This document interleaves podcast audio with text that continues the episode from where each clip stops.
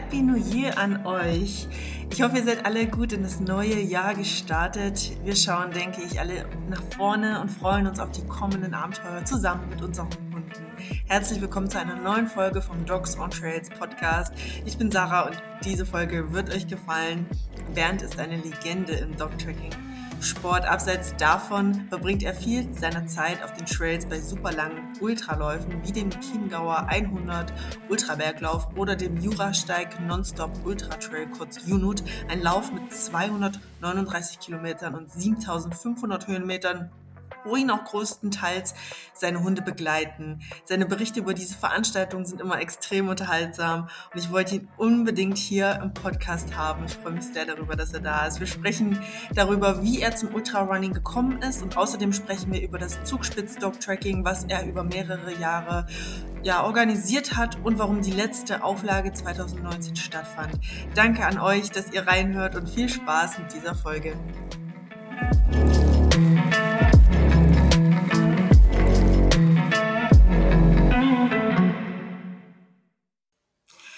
So, jetzt begrüße ich ganz herzlich meinen nächsten Interviewgast, den lieben Bernd. Und man kann eigentlich sagen, in der Dog-Tracking-Szene oder auch in anderen Hundesportbereichen äh, ist er bekannt wie, Achtung, Wortspiel, ein bunter Hund. Und ich, ja, für mich eigentlich geehrt, dass er in meinem Podcast jetzt da ist und begrüße ihn ganz herzlich an diesem frostigen, vorweihnachtlichen Morgen in Deutschland. Hallo Bernd. Hallo Sarah, vielen Dank für die Einladung. Danke, dass ich da sein darf. Ja, ich freue mich wirklich äh, total, dass du jetzt die Zeit gefunden hast. Es hat ein bisschen hin und her äh, sich bewegt mit der Terminfindung, aber umso mehr freue ich mich jetzt, dass es klappt. Man mag es mir ein bisschen nachsehen, wenn ich mich vielleicht ein bisschen anders anhöre. Ich bin noch ein bisschen erkältet. Es hat mich dann doch noch mal erwischt dieses Jahr. Eine leichte Erkältung. Ähm, genau, aber geht eigentlich schon wieder. Ja, wie magst du das so? Frostiger Morgen, so wie heute. Findest du das toll oder bist du eher so der Sommermensch? Ähm, ich glaube, ich bin mittlerweile auf jeden Fall eher so der Sommermensch. Also ähm, zu, zu den Zeiten, als wir, da können wir ja später dann noch drüber quatschen, als wir regelmäßig noch äh, Schlittenhundesport betrieben haben, habe ich mich natürlich über jede, jedes Grad, was unter 0 Grad war, gefreut und über dieses weiße Zeug und überhaupt. Aber mittlerweile denke ich mir, hey, zum Laufen weniger Klamotten anziehen, kurze Hose, T-Shirt und los, das ist halt schon cool. Also ich tendiere immer mehr in die Richtung. Okay. Ja, also es gibt ja eigentlich nichts, was du nicht machst mit deinen Hunden. Dog-Tracking, Bike-Curing, Canicross, Schwimmen habe ich gesehen, Dog-Scooter, ja, eigentlich alles. Ähm, aber vor allen Dingen die langen Strecken haben es dir ja angetan. Ich habe äh, zuletzt auf deiner Facebook-Seite einen, Beitrag dann gesehen, wie du, du hast dein Auto abgemeldet und bist ähm, zur Abmeldestelle gefahren und hast dann die Schilder in deinen Rucksack gepackt und bist einfach mal zurückgelaufen. Und das waren über 100 Kilometer ja, ja. So, das sind so deine Hobbys, die du so hast oder deine Freizeitaktivitäten. War da auch ein Hund dabei eigentlich? Ja, Casimir, ja. mein Langstreckenbegleiter, war mit dabei. Ähm, ich habe den, also wir haben da unseren Bus zu jemandem gebracht, der ihn uns abgekauft hat und das war eben, wie du schon sagst, so um die 100 Kilometer. Und ähm, das Ganze hat aber auch so ein bisschen was mit Zeitmanagement zu tun. Ja? Also ich, ich liebe einfach die langen Strecken. Äh, es gibt für mich nichts Schöneres eigentlich, als in eine Nacht hinein zu laufen und aus der gleichen Nacht wieder raus. Das hat so eine ganz eigene Atmosphäre, die genieße ich einfach total. Und wann immer ich sowas machen kann, dann mache ich das. Und ähm, ja, Zeitmanagement, also wenn ich eh irgendwo hinfahren muss und dann da stehe, 100 Kilometer von zu Hause weg und mir dann überlege, ja, soll ich jetzt wirklich zum Zug laufen und zurückfahren oder kann man das nicht vielleicht sogar mit einer Langstrecke verbinden, mit einem Lauf, dann mache ich das natürlich. Ja, finde ich super spannend und cool und das ist ja wirklich, dann hat man ja ein Ziel und dann ja, das ist, ähm, genau, ja. genau, das ist es, ja. Bei einem Rundkurs hat man so oft die Möglichkeit zu sagen, ah, ich habe keinen Bock mehr, ich kürze jetzt ab, wenn ich hier und hier ja. äh, links oder rechts abbiege, dann spare ich mir 20 Kilometer. Ja, aber wenn du jetzt wirklich äh, von A nach B laufen musst, ja, dann hast du halt ein Problem, beziehungsweise eine Motivation. Hm. Und der Hund, der weiß ja dann immer gar nicht, oder der Kasimir, was auf ihn zukommt, aber der ist, ist es ja schon gewohnt, glaube ich, äh, mit dir solche ja. Sachen zu erleben. Ja, ja, ja, ja, auf jeden Fall. Also der Hund ist ja im Training auch immer mit dabei, also im, im, im Alltagstraining, sage ich mal, und äh, dementsprechend kommt er natürlich dann auch mal mit so, ja, mit solchen Ausrutschern klar, wo es dann eben mal ein paar Kilometer mehr sind. Ja, okay, auf das Thema will ich auf jeden Fall gleich noch ein bisschen mehr ähm, einsteigen, aber vielleicht kannst du jetzt zu Beginn dich mal so ein bisschen vorstellen, woher du kommst, was du so machst, auch vielleicht beruflich und wie du auch zum Sport gekommen bist und ähm, vor allen Dingen, dass du uns auch ein bisschen erzählst, wie du zu Hunden gekommen bist, ja, warum warum es nicht Katzen geworden sind oder so und äh, uns deine Hunde auch mal vorstellst. Ja, ähm, ja, also ich bin der Bernd, das wisst ihr ja, glaub schon. Ähm, um das Berufliche gleich mal so abzuhaken, ich bin freiberuflicher Grafiker und Webdesigner und habe da auch das große Glück, äh, dass viele meiner Kunden oder einige meiner Kunden aus meinem Hobbybereich, also dem Laufen und dem Sport oder auch äh, im kulturellen Bereich, Musik und so, wo ich viel unterwegs bin, kommen. Und dementsprechend angenehm ist natürlich auch so mein Alltag, wenn man von Alltag sprechen kann, der ist bei mir auch recht, recht unterschiedlich. Ja, und äh, ich mache das Ganze so zu 90, 95 Prozent von zu Hause aus. Also Homeoffice ist für mich eigentlich der Normalzustand. Ähm, äh, meine Frau und ich, wir wohnen hier auf dem Land. Äh, ein kleines, ja, eine Kleinstadt äh, in Bayern an der, an der vernebelten Donau. Und ähm, wir sind vor zehn Jahren aufs Land rausgezogen, weil äh, die Hundeanzahl immer mehr geworden ist. Also wir haben uns kennengelernt in, in Augsburg und äh, waren da dann eben in einer Mietwohnung und so nach dem dritten, vierten Hund wurde uns dann klar, okay, ähm, hier werden wir oder, oder unsere Vermieterin auf Dauer nicht glücklich mit uns. Und äh, dann haben wir eben mal geguckt, wo man denn so aufs Land rausziehen kann. Und da hat es uns jetzt hierher verschlagen. Äh, wir wohnen in einem kleinen Haus und das ist in einem großen Garten und das ist auch genauso, ja, das Verhältnis, so wie wir das haben wollen. Also es, bei uns spielt sich das Leben eigentlich, wann immer möglich ist, äh, draußen ab. Und ja, und da fühlen wir uns eigentlich auch ganz wohl. Wir haben aktuell sieben Hunde. Ähm, von den sieben Hunden, ja, ist eigentlich witzig. Also die Hunde, ähm, wir haben das schon irgendwie so unter uns aufgeteilt, ja. Also wem, wem gehört welcher Hund, wer hat, äh, ähm, ja, wer hat welchen Hund. Und ähm, da ist es so, ähm, wir haben äh, drei Hounds, die kommen so aus Christinas äh, Schlittenhundekarriere. Ähm, ich habe einen Husky, den Melvin, äh, für, für Lang- oder Mittelstrecken oder je nachdem, auf was er Bock hat. Ähm, dann habe ich noch den Casimir, das ist ein ähm, Terrier-Mischling. Äh, das ist so mein ausdauerndster Langstreckenhund. Ja, und hier im Haus springen dann noch äh, zwei kleine Terrier rum, die sind äh, von der Christina. Ja. Okay, und wie bist du zu Hunden generell dann gekommen? Ähm, mein Ersthund, Kerkis, das war ein Husky-Mischling und äh, der kam aus München von der Familie, wo es eben, naja, den ist der Husky ausgebüxt und der kam dann eben mit Welpen zurück und die wussten nicht, wohin damit. Dann hat der Nachbar eben geklopft, so von wegen, hey Bernd, äh, wolltest du nicht eh schon mal einen Hund haben? Ich so, ähm, wollte ich das? Ja, mal gucken. Und ähm, ja, und das war dann Kerkis. Und äh, ja, den habe ich mal halt dann geholt und so zog dann quasi der erste Hund bei uns ein.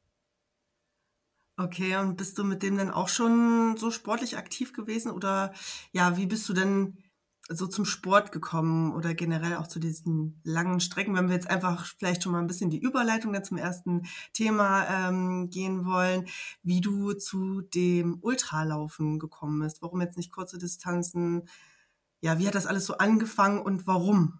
Mhm. Also äh, der Hund war auf jeden Fall Motivator für mich, um mit meiner in Anführungszeichen Laufkarriere äh, weiterzumachen oder da richtig einzusteigen.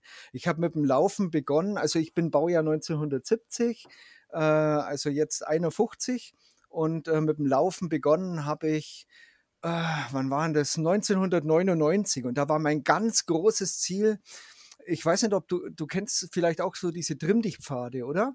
Die haben, Mhm. die haben so eine Länge von zwei Kilometer vielleicht und alle 100 oder 200 Meter gibt es irgendeine Übung, die man machen muss. Und da war mein ganz großes Ziel, das ich mir vorgenommen habe, schaffe ich es von einer Übung bis zur nächsten durchzujoggen. Also diese 100 oder 200 Meter. Da dann kurz stehen bleiben, Luft schnappen und dann versuchen, ob man wieder bis zur nächsten Übung am Stück joggen kann. Und das war mein erstes großes Ziel. Und als ich das dann geschafft habe, habe ich mir gedacht, okay, jetzt verbindest die mal und schaust, ob du wirklich mal schaffst, zwei Kilometer am Stück durchzujoggen. Ja, so ging das Ganze halt dann Wow. los, ja. Und äh, zwei Jahre später, 2001, bin ich dann meinen ersten Marathon gelaufen. Wie Und viele Jahre? Zwei Jahre später? zwei Jahre später bin ich dann den ersten Mhm. Marathon gelaufen. Also es ging am Anfang relativ flott, was dann äh, den Nachteil hatte, dass ich dann erstmal irgendwelche blöden Verletzungen hatte, was ja irgendwo klar ist. Also so von, von 0 auf 100 durchzustarten, ähm, da war mein Körper überhaupt nicht drauf eingestellt. Ich hatte dann irgendwelche Knieprobleme und was weiß ich alles für einen Quatsch. Und äh, in der Zeit kam dann eben der Hund. Also ich war eh ein bisschen lediert, sagen wir mal, und musste ein bisschen Zwangspause machen und das Training wieder ein bisschen runterfahren. Das war dann ideal, um zu sagen, okay, jetzt kann der Hund einziehen und ich kann den Hund da ein bisschen erziehen, für den habe ich jetzt Zeit. Ja, und ähm, das war dann, ähm, als, als es mir dann wieder gesundheitlich wieder besser ging und der Hund dann auch schon wieder ein bisschen älter war, habe ich ihn dann gleich immer mitgenommen zu Halbmarathons, zu Marathons. Und äh, so bin ich dann zusammen mit dem Hund dann eben auf den Sport gekommen. Das ist ja auch das Coole eigentlich. Ähm, es ist ein, Kerkis war ein Husky-Mischling und äh, er wollte einfach laufen. Das hat ihm Spaß gemacht. Und mir geht's genauso. Und ähm, wenn du einfach mit deinem Hund ein gemeinsames Hobby pflegst, es ist einfach schön. Das macht einfach Spaß und das ist Mhm. Motivation auf beiden Seiten, finde ich. Das macht, das ist dann einfach toll. Und äh, äh, ich habe dann Kerkis oder dem, dadurch, dass ich gemerkt habe, dass, dass es einfach so viel Spaß macht, mit dem Hund gemeinsam bei solchen Wettkämpfen mitzumachen, dadurch bin ich dann auch von den Stadtmarathons irgendwann zum Trailrunning gekommen. Weil äh, mit Hund macht es einfach mehr Spaß, irgendwo durch die Wälder zu flitzen und über irgendwelche Berge drüber, als jetzt, sagen wir mal, bei einem Hamburg-Marathon oder sowas mitzumachen.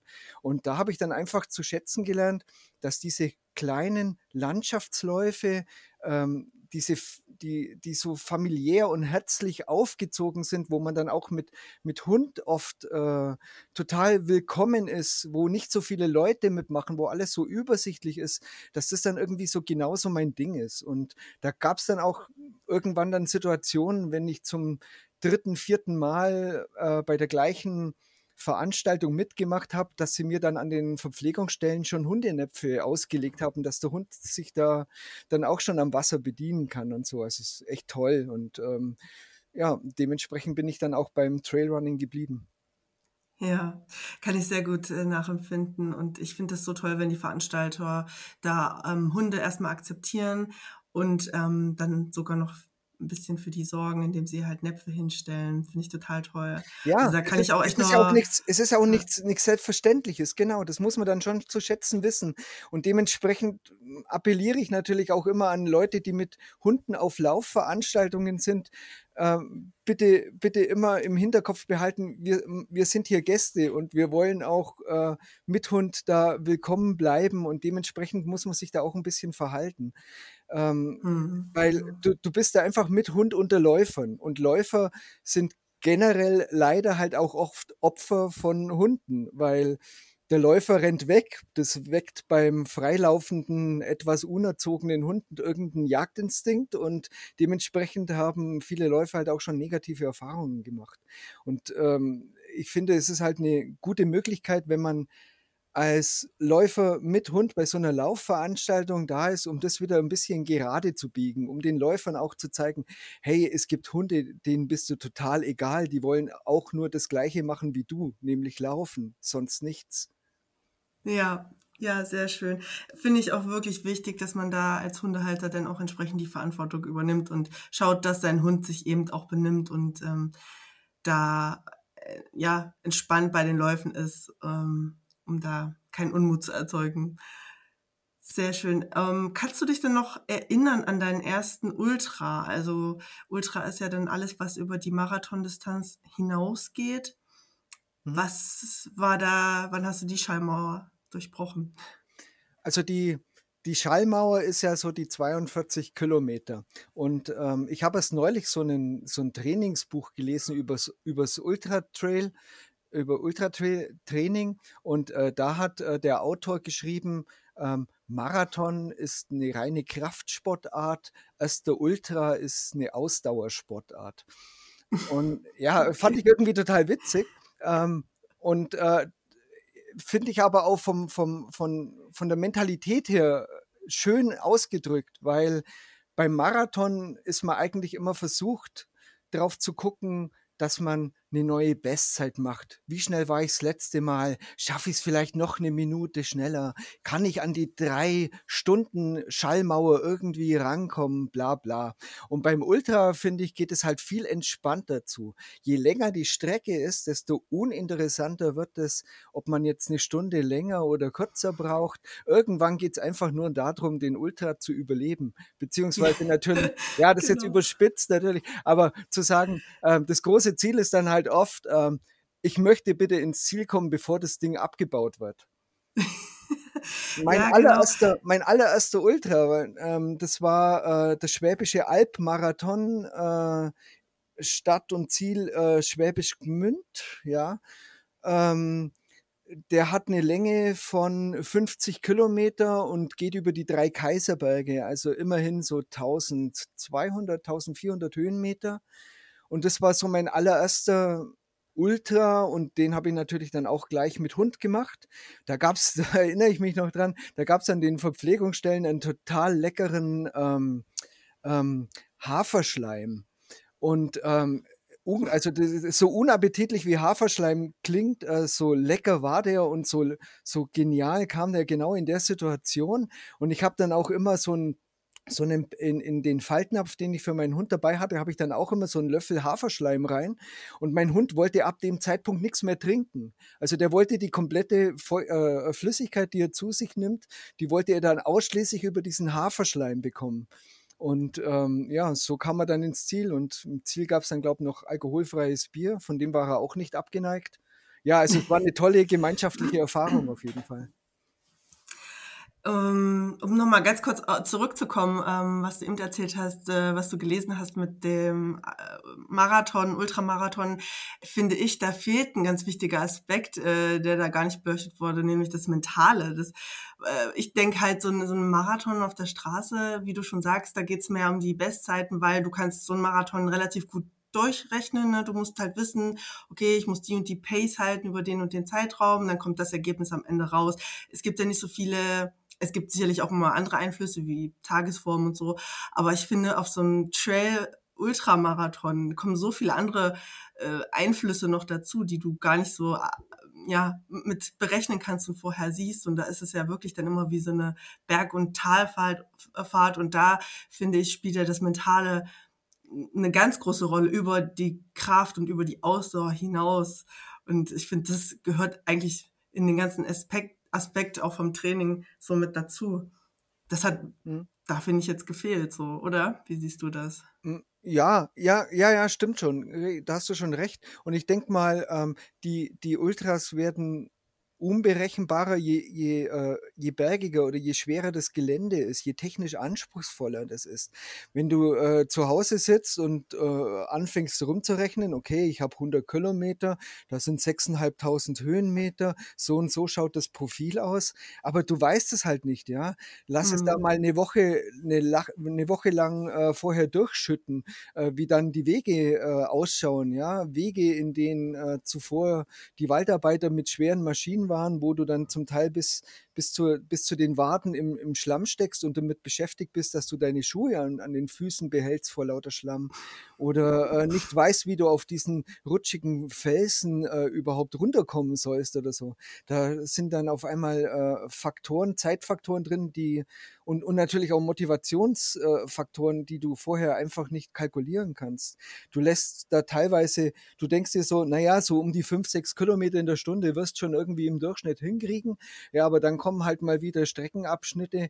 Ähm, da, da hast du dann vielleicht 1500 Meter, zwei Kilometer in einer Stunde geschafft. Und wenn du dann anfängst, das im Kopf hochzurechnen, dann ist die Motivation komplett am Boden. Also da mhm, muss man mhm, wirklich, mhm. man muss da einfach entspannter dabei bleiben. Ja? Und das ist natürlich äh, eine Erfahrungssache. Je öfter man bei, bei, bei so einem Ultras dabei ist, desto äh, mehr Sachen hat man irgendwie schon für sich abgehakt oder hat man schon kennengelernt und aus dieser Erfahrung kann man natürlich auch profitieren, definitiv.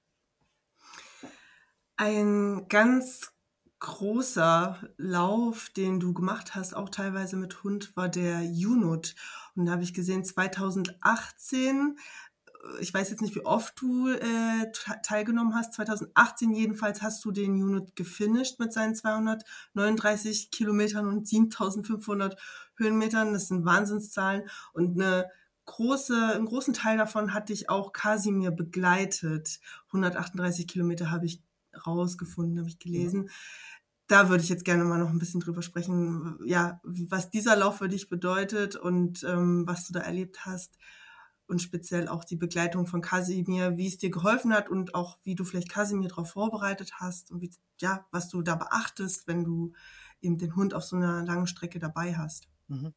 Ja, also äh, die Geschichte des Junots ist einfach irre. Also für mich ist der, der Juno, das ist echt so, ein, so eine Herzensangelegenheit. Das ist für mich, ähm, äh, was, was das drumherum geht, äh, äh, Gerhard und Margot, die Veranstalter, es ist einfach so eine, das ganze Team, wo, wo, wo den aufbaut oder wo den durchzieht, das ist äh, eine dermaßige äh, familiäre, herzliche Sache. Also ähm, immer wenn, wenn der Junot ist, dieses Wochenende, das ist äh, da statt da dran zu da mitzumachen, das ist irgendwie wie, wie Heimkommen. Also das ist einfach wunderschön. Ich war von den äh, ähm, jetzt kommt dann der 10. Junot oder ich denke, wie oft war ich schon dabei? Ich glaube, ich war schon achtmal oder so dabei. Aber ich habe ich hab mhm. nicht immer gefinisht. 2018 war eigentlich so der größte Erfolg, so gesehen, ja. Da war ich nach 49 Stunden und 40 Minuten, glaub durch. Und mein Ziel war auch unter 50 Stunden. Also so, wenn es nicht geklappt hätte, wäre es auch egal gewesen. Aber ähm, ich habe dann 50 Kilometer vor Ziel gemerkt, okay, das könnte tatsächlich hinhauen, dass ich es noch unter 50 Stunden schaffe. Und dann ich, bin ich halt in den verlängerten Endspurt gegangen. Und ähm, also Juno, wow. das ist einfach äh, ein irre Erlebnis, ja. Ähm, vor allem, du bist, du bist da ja zwei Tage und zwei Nächte unterwegs und das, was du, was du da in der zweiten Nacht alles erlebst, was dir der Kopf da alles vorspielt, ähm, das kannst kaum in Worte fassen. das ist, Hattest du äh, so Halluzinationen dann? Dafür ja, sprechen ja viele dann. Ja, mhm. das, das ist, äh, das sind äh, ähm, das ist der beste Drogentrip im, im positiven Sinn, weil ähm, es gibt ja außer Müdigkeit gibt es keine Nachwirkungen und du hast einfach eine super geile Zeit da. Das ist toll. Ähm, den, das alle, also beim meinem ersten Versuch, den Juno zu schaffen, bin ich bei Kilometer 155 raus. Ich konnte nicht mehr. Beim zweiten Versuch habe ich es dann geschafft und das schiebe ich auch wirklich auf die Hunde. Da bin ich äh, die kompletten 239 Kilometer mit Hunden gelaufen. Allerdings als Hundestaffel, weil ich keinem Hund zumuten kann, äh, zwei Tage und zwei Nächte am Stück wach zu bleiben.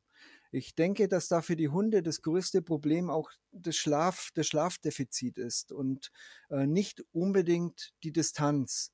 Also ein ausdauernder Hund und äh, wenn ich dann um einiges schneller wäre, dann könnte ich mir vorstellen, dass sowas vielleicht sogar machbar ist. Aber wenn du zwei Tage und zwei Nächte in der Gegend rumschlurfst, äh, das kannst du keinem Hund zumuten. Ich hatte insgesamt drei Hunde dabei. Erster Hund war Saria, meine damalige Husky-Hündin. Die ist die ersten 138 Kilometer in 25 Stunden mit mir gelaufen. Dann wow. habe ich den Hund gewechselt. Da Hund Nummer zwei war Lenny.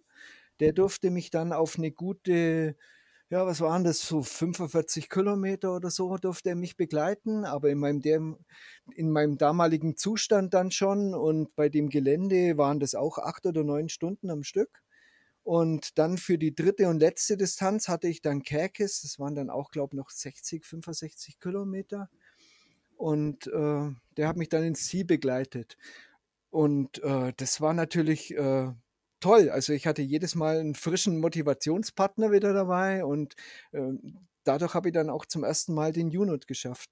Und jetzt, wo du sagst, 2018, ja, da war die längste Distanz, wo ich einen Hund dabei hatte, das war dann eben Kasimir, auch wieder auf die ersten 138 Kilometer. Und da wurde, das war dann quasi äh, Freitagnachmittag bis Samstagmittag nonstop. Und äh, an dem Samstag wurde es dann Nachmittag schon ziemlich warm. Das ist zwar im April, aber es, wir hatten dann an die 20 Grad und du bist im April einfach noch nicht akklimatisiert für sowas und der Hund schon gar nicht. Und ähm, darum habe ich einen Kasimir dann nach 138 Kilometer weg, obwohl er eigentlich Bock gehabt hätte, mich noch weiter zu begleiten. Wow, sehr, sehr cool. Mich fasziniert das auf jeden Fall sehr. Äh, wie schaust oder wie findest du denn raus, wie weit du deine Hunde da mitnehmen kannst? Was, auf was für mhm. Anzeichen achtest du vielleicht, ob du dann erkennst, okay, der Hund äh, braucht jetzt eine Pause? Äh, ja, wie sehr musst du das ja auch berücksichtigen jetzt bei den Läufen? Da musst du ja nicht nur auf dich schauen, sondern auch auf die Hunde und schauen, vielleicht dann brauchen die jetzt mal eine Pause, obwohl du noch weiterlaufen könntest. Oder mhm. bist du da eher der limitierende Faktor? Also im besten Fall bin natürlich immer ich der limitierende Faktor. Dadurch, äh, also ähm, ich darf mir selber antun, was immer ich will, aber andersrum, also gegenüber einem Hund ist es natürlich ein absolutes No-Go. Ich war auf Ultras auch schon äh, mit Hund unterwegs, äh, wo ich in einem Zustand war, wo ich mir dann gedacht habe, hey, wenn mein Hund jetzt so drauf wäre wie ich, ich würde sofort abbrechen, dem Hund zuliebe. Aber du selber beißt dich halt dann noch weiter. Also der Hund bestimmt natürlich, ob du den Ultra weitermachst oder nicht. Das ist natürlich das A und O. Und ist, das Ganze ist, ist ein Prozess. Du trainierst auf einen Ultra, deine Trainingseinheiten werden länger und ich habe dann natürlich jedes Mal, wenn ich auf so einen Ultra trainiere und wo ich vorhabe, auch einen Hund mitzunehmen, habe ich meinen Hund im Training schon dabei. Und dadurch äh, lernst du deinen Hund dann auch lesen. Du, du äh, kriegst mit, äh, wie gut ist er zurzeit drauf, ähm, wie macht er beim Training mit, ähm, welche Strecken packt er, wer ist der limitierende Faktor und das sind die ganzen Sachen, die dann beim mhm. Ultra natürlich auch eine Rolle spielen. Was dann am Wochenende, wo meistens die Ultra stattfinden, halt auch noch eine Rolle spielt, ist natürlich auch die Tagesform. Das heißt, je besser du deinen Hund kennst, je länger du mit deinem Hund schon diesen Sport machst, äh, desto sicherer kannst du dir sein, dass du ihn richtig einschätzt. Und wenn du dir irgendwo, wenn da irgendwo Zweifel aufkommen, dann heißt es natürlich, okay, jetzt machen wir eine Pause mit offenem Ende. Also zu gucken, ob es nach der Pause dann weitergeht oder nicht, das entscheidet dann natürlich der Hund. Mhm. Wie sieht denn so das Training aktuell aus bei dir oder vielleicht speziell in Vorbereitung für so einen Lauf? Ja, wie viele Kilometer läufst du so in der Woche und wie also, planst du das ein, auch vielleicht in deinen Tag? Ja, also, also äh, ich, ich bin jetzt die Woche auch von jemandem gefragt worden, so von wegen, hey, im April machst du doch wieder beim UNOT mit. Ähm, wie schaut denn dein Trainingsplan aus? Und dann äh, muss ich immer gestehen, ich habe gar keinen Trainingsplan. Ich bin bezüglich Training auch eine ziemlich faule Sau. Ich trainiere ähm, also das Wort Training äh, trifft es eigentlich nicht, wenn ich zum Laufen gehe, weil ich gehe eigentlich zum Laufen, weil ich Spaß dran habe und so als Ausgleich zur Arbeit und zum Alltag und äh, einfach, weil ich verdammt gern laufend unterwegs bin wenn ich jetzt halt äh, einen, Ultra oder ein längeres Dog-Tracking oder so vorhab, dann habe ich das natürlich schon im Hinterkopf und äh, verlängere dann mal die, die äh, Distanzen oder, oder gehe dann auch mal am Abend noch kurz eine Runde raus zum Laufen, was ich sonst vielleicht nicht machen würde. Also das, das schon. Aber ein richtiges Training oder so mache ich eigentlich auch nicht. Ähm, aber ich bin auch der, ein schlechter Ansprechpartner, wenn es darum geht, äh, äh, wie trainiert man sinnvoll auf irgendeinen Lauf hin. Ich kann mir vorstellen, dass man mit deutlich weniger äh, mit einem deutlich geringeren Trainingsaufwand, als ich ihn betreibe, äh, das gleiche Ergebnis erzielen könnte, wenn man das Training effektiver aufbaut, mit entsprechenden Tempoeinheiten, die ich einfach hasse, oder, oder, oder, oder äh, wenn man bestimmte äh, Elemente in sein Training einbaut, die ich aber nicht machen will, weil weil ich einfach nur aus Spaß an der Freude laufe. Aber dementsprechend sehen natürlich auch meine Ergebnisse aus. Ja, ich bin im besten Fall schwimme ich halt irgendwo in der Mitte mit und äh, ich werde da nie auf irgendeinen äh, äh, ich werde da nie irgendwie großartige Preise abräumen bei einem Ultra, aber das ist ja auch nicht wirklich mein Ziel. Ich trainiere vielleicht so, oder äh, ich, ich gehe halt äh, vielleicht so um die 60 Kilometer in der Woche laufen. Das ist so der Standard. Ähm, den ich mir so gönne. Das ist so meine, meine Auszeit, so mein, mein, mein, mein, meine, ja, meine Freizeitbeschäftigung. Und wenn es dann mal auf einen Ultra hingeht, dann äh, steigere ich das vielleicht so auf, boah, je nach Lust und Laune, da kommen mal 100 Kilometer in der Woche zusammen. Oder wenn ich mal irgendeinen verrückten Quatsch mache als Trainingseinheit, dann kam es auch schon mal auf 150 in der Woche. Okay, also du machst es eher so nach Gefühl und dann auch nach Erfahrung. Da gibt es, glaube ich, wirklich so zwei Fraktionen, einfach die, die es wirklich nach Gefühl und Lust und Laune machen und dann eher so welche wie ich, die so äh, Trainingsplan-Sklaven sind, weil das sonst nicht funktioniert und wir total überfordert sind. Das heißt, Was du brauchst den Trainingsplan ja. auch als Motivation? Ähm, als Motivation brauche ich eigentlich ein, ein Ziel. Und dann äh, auf dem Weg dahin brauche ich den Trainingsplan, der mich da quasi an die Hand nimmt ähm, und mir sagt, heute musst du das machen, mhm. damit ich das Ziel dann auch erreiche. Und es macht mir aber auch Spaß. Also das, das erfüllt mich dann, wenn ich dann weiß, ich brauche nicht überlegen, was ich mhm. machen soll, sondern es steht dann da, passt, also vorher natürlich gut ausgesucht und angepasst und ja, hm. das brauche ich dann. Ja, also das habe ich gemacht, äh, genauso wie du es jetzt beschreibst, um meinen allerersten Marathon zu schaffen. Und das hat auch geklappt. Also ich hatte ein bestimmtes Ziel und es hat auch alles wunderbar geklappt. Ich bin dann mit der Zeit aber deswegen immer flexibler geworden, weil ich irgendwann mal gemerkt habe, heute ist nicht meine Tagesform für irgendeine blöde Tempoeinheit. Heute mache ich lieber das. Und dadurch ist der Trainingsplan bei mir immer ja, der verwischt dann immer mehr, ja. Mhm. Ja, gut, das, diese Freiheit lasse ich mir auch mal äh, offen, dass ich vielleicht auch mal äh, was tausche. Oder man sagt ja manchmal auch so, ein, ein Drittel des Trainings in der Woche ist eh, läuft schlecht. Das, also es gibt immer eine Einheit in der Woche, die man eigentlich dann in die Tonne klopft, ja. weil es nicht gut lief oder man sich nicht gut gefühlt hat. So ist auch meine Erfahrung. Aber ich denke mal, mit der Erfahrung, die dann kommt, vielleicht löst man sich auch irgendwann von einem Plan. Ich denke mal, das kommt ja dann vielleicht auch noch dazu. Ja, ja ich denke, es, es hat halt, äh, also zum einen hat es natürlich was mit der Zielsetzung zu tun. Was will ich erreichen? Dementsprechend muss man schon mehr oder weniger Tra äh, Trainingsplansklave sein, das ist mir ganz klar. Und der andere Aspekt, den ich natürlich auch sehe, ist, ähm, wie bringe ich es mit dem Privatleben und vor allem auch mit dem Berufsleben äh, unter. Mhm. Ja? Das ja. ist ganz klar. Also muss ich jetzt wirklich effektiv laufen oder kann ich sagen, hey, ähm, pff, ja, Freiberufler, ob ich jetzt das heute oder morgen mache, nö, jetzt scheint die Sonne, ich gehe jetzt zwei Stunden laufen. Also kann ich mir das erlauben überhaupt, ja? Das sind auch so Faktoren natürlich. Also das ist mir schon klar. Und da, und da bin ich natürlich dankbar und genieße es natürlich, dass ich da gewisse Freiheiten habe und trotzdem sagen kann, jo, Gut, äh, Trainingsplan ähm, war mal ein Plan, den habe ich aber nicht wirklich gemacht, aber irgendwie werde ich den Ultra schon durchbeißen und trotzdem meinen Spaß dran haben, weil ich konnte es ja vorher, äh, konnte ich mir ja vorher meine, meine Auszeiten mir dafür gönnen. Ja, wo wir wieder bei dem mentalen Aspekt sind, denke ich, weil ja. am Ende es dann doch äh, auch so sehr darauf ankommt, ob man das am Ende erreicht sein mhm. Ziel ja gerade in den Ultras. Ähm, es gibt ja auch total ja. verschiedene, also das ist auch so eine individuelle Sache, ja. Also genauso wie mit dem Trainingsplan, ja, nein. Also wie motiviere ich mich? Das ist ja auch, ja. das finde ich auch total spannend, ja. Und äh, ich habe da auch schon die obskursten äh, und unterschiedlichsten äh, äh Methoden äh, erlebt. Ich weiß noch beim, beim Chiemgauer 100 zum Beispiel, ähm, das, das war auch schon nach 80, 90 Kilometern oder so und das war auf der 100-Meilen-Distanz, also 160 Kilometer.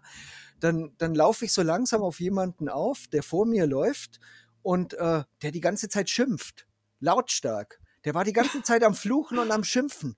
Und ich so, oh fuck, da irg irgendwas hatte, da ist irgendwas passiert. Dann habe ich ein bisschen Gas gegeben, bin auf ihn aufgelaufen und habe ich gesagt, hey, kann ich dir helfen? Ist irgendwas? Und er dann so ganz locker, nö, es geht hier bergauf, ich beschimpfe den Berg, dann komme ich leichter drüber.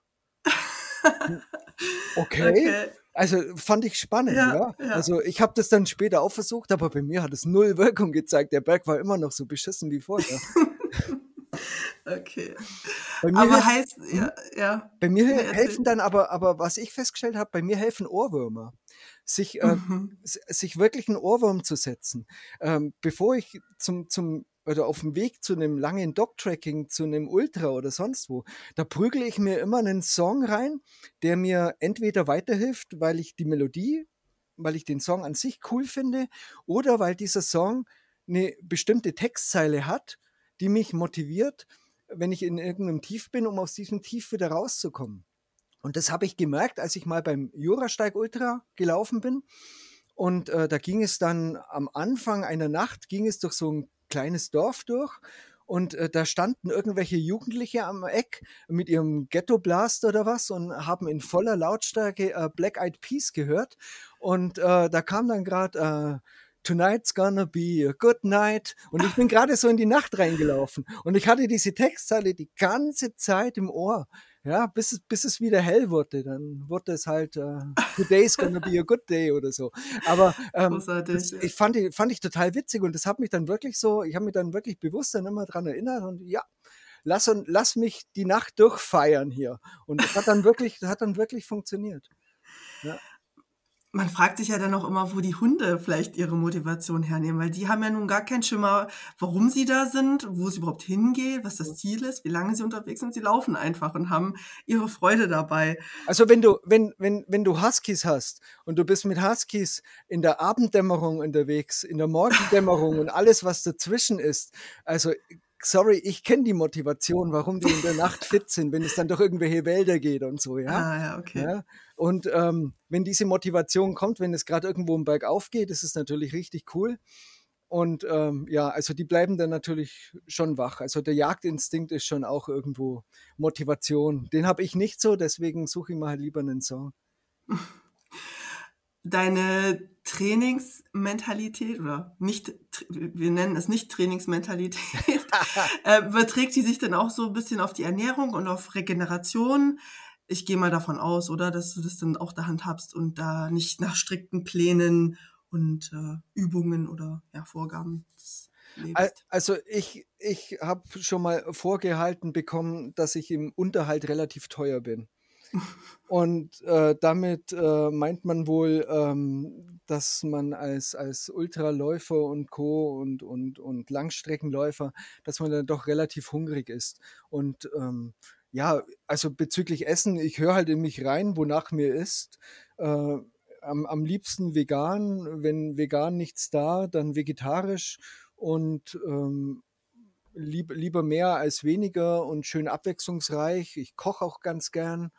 Also das, ähm, ja, aber ich habe da jetzt auch keinen, keinen fixen Plan oder so, ganz klar. Ja. Aber ich achte mhm. schon ein bisschen drauf, dass das Essen abwechslungsreich ist, aber das ist jetzt für mich keine Mod oder, oder, oder auch saison, saisonal gerecht, ja. Aber das ist einfach, weil, weil ich halt einfach verdammt gerne esse. Und ähm, ich brauche jetzt keine Tomaten im Januar, da schmecken die Dinger eh nicht. Und äh, dementsprechend äh, äh, genieße ich einfach. Hm.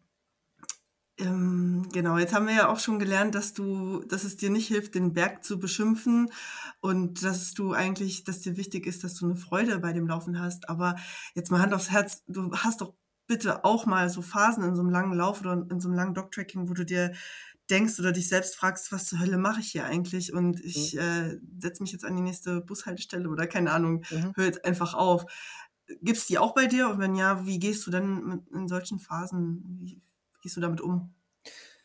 Also das allererste Mal, wo ich einen richtigen Downer hatte, wo es mir richtig beschissen ging, äh, das war bei einem 100 Kilometer Lauf, der hieß, den gibt es leider nicht mehr, Ulmer Laufnacht.